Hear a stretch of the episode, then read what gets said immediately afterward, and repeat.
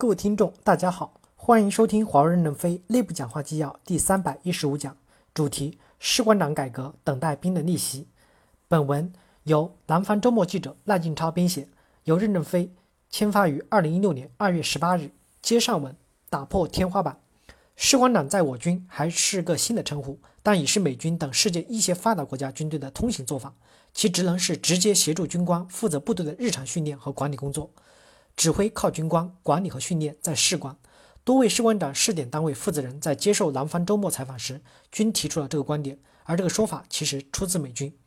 士官长并非军衔，而是一种职务，他依然是兵，不是官，却分担了官的职能，如组织部队日常的军事训练、管理教育等工作。以兵带兵，以兵育兵，是更新部队整体管理训练模式和提升作战指挥效能的一项大胆的尝试，也是一条改革的出路。沈阳军区陆军第三十九集团军军长张旭东将士官长制度描绘成为一招妙棋，认为其作为作战指挥效能带来巨大的变革。他称，随着士官数量占军队员额的比重越来越大，尽快将士官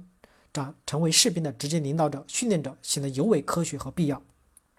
士官就是志愿兵，是介于义务兵和军官的一个群体。目前我军的试行的士官长从指挥管理士官中选用，指挥管理士官多来自一线作战部队的基层连队，以带兵训练为主；而另一种是专业技术士官，大部分从事维修专业兵器的武器维修工作，例如导弹维修、高炮维修、雷达维修等等。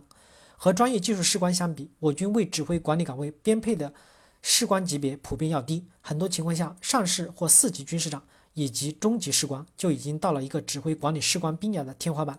而能够升得高级士官，并年十七年以上的，多是专业技术士官。这一点与美国区别较大。过去我军的一个团级作战单位的能够到能够干到高级士官的有一到两个，而美军通常一个营级单位就二十多个高级士官。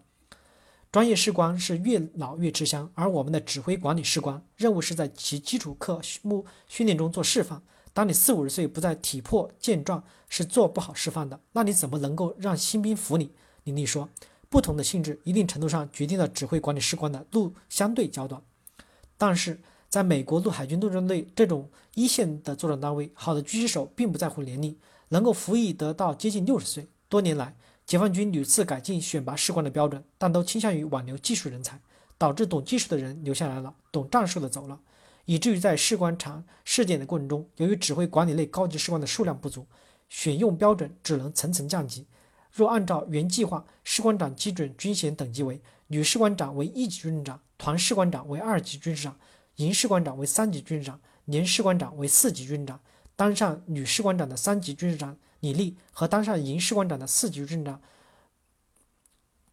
军士长蒙永洲，都属于破格的录取。中国队军队过去重技术轻战术的指导理念，曾经给美军太平洋总部总军事长、空军一级军事长詹姆斯 ·A· 罗伊留下了深刻的印象。如果让我评价解放军的士官队伍，不要说他们的士官全是技师。二零零七年六月，他率领美军士国代代表团访问华访华的时候说，美军各级单位中都有士官担任领导者，在解放军则是士官必须服从军官的领导。南方周末记者了解到。自2009年士官制度调整以来，在解放军陆军作战部队指挥管理士官已成为士官队伍的主体，打破指挥管理士官最高服役到中级的天花板，成为此次改革的要点。